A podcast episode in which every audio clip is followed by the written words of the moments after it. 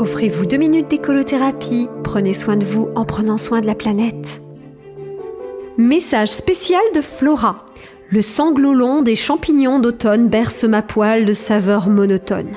Normalement, j'ai pas le droit de diffuser une info top secrète, mais savez-vous qu'en ce moment, pendant qu'il y en a qui vont s'approvisionner dans les centres commerciaux, d'autres vont en forêt? Mais chut, ne le dites pas, c'est interdit par le code de la champignonnerie. La cueillette est un art, parfois dangereux, toujours délicat. Moi, j'y vais en ballerine, sur la pointe des pieds pour n'écraser aucun bébé cep.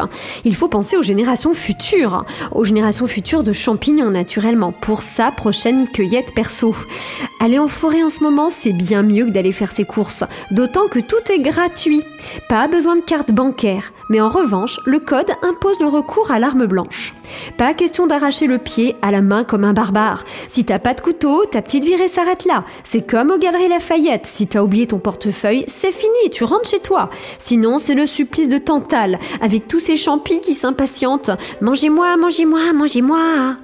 En parlant de ça, l'autre jour, je rentrais de ma cueillette, il commençait à faire nuit, et c'est là que je tombe sur une tâche de centaines de Gyrolius deliciosus rarissimus.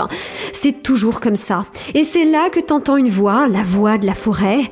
Mes chers clients, le jour décline, votre forêt va bientôt fermer ses branches. Veuillez vous diriger vers vos dusters.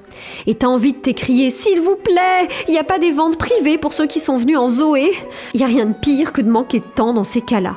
Mais pour se consoler, allez, on pense aux générations futures.